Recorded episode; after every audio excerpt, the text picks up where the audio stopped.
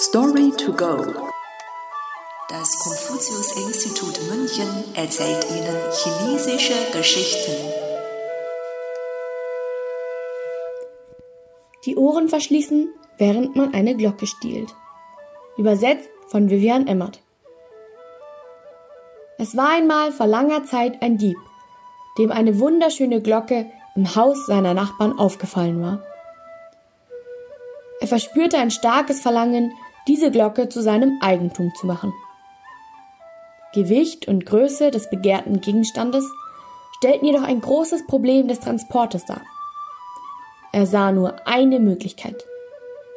Er musste die Glocke auseinanderschlagen und sie Stück für Stück nach Hause transportieren. Der Dieb nahm also eine Axt und begann auf die Glocke einzuhacken.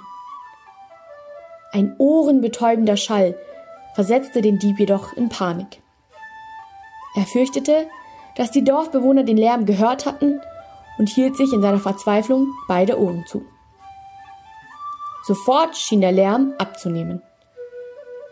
Der Dieb dachte sich erleichtert, wenn ich einfach meine Ohren verschließe, hört man den Lärm nicht mehr. Deshalb stöberte er zwei Stofffetzen auf und steckte sich diese in die Ohren.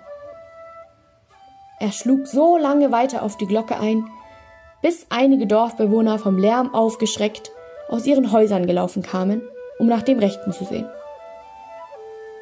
Als sie die Situation erfasst hatten, machten sie sich daran, den Dieb zu fesseln.